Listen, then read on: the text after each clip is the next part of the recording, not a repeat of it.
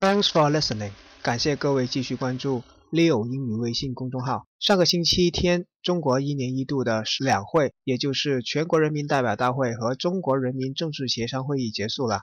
如果大家有关注 concerned 的话，会发现我们的国家总理 Premier 提到很多经济刺激 economy stimulus 和民生方面的方案。房价的高低和房租的高低是有关系的。国家政策 policy 的倾向、汇率的高低和公司的利润 profit 也是有关系的。所以多关注社会热点，对我们的学习工作都是有帮助。中国有很多行业 industry 都是在转型，但无论哪个行业都需要用得上英语，因为英语是 international 国际沟通的常规语言。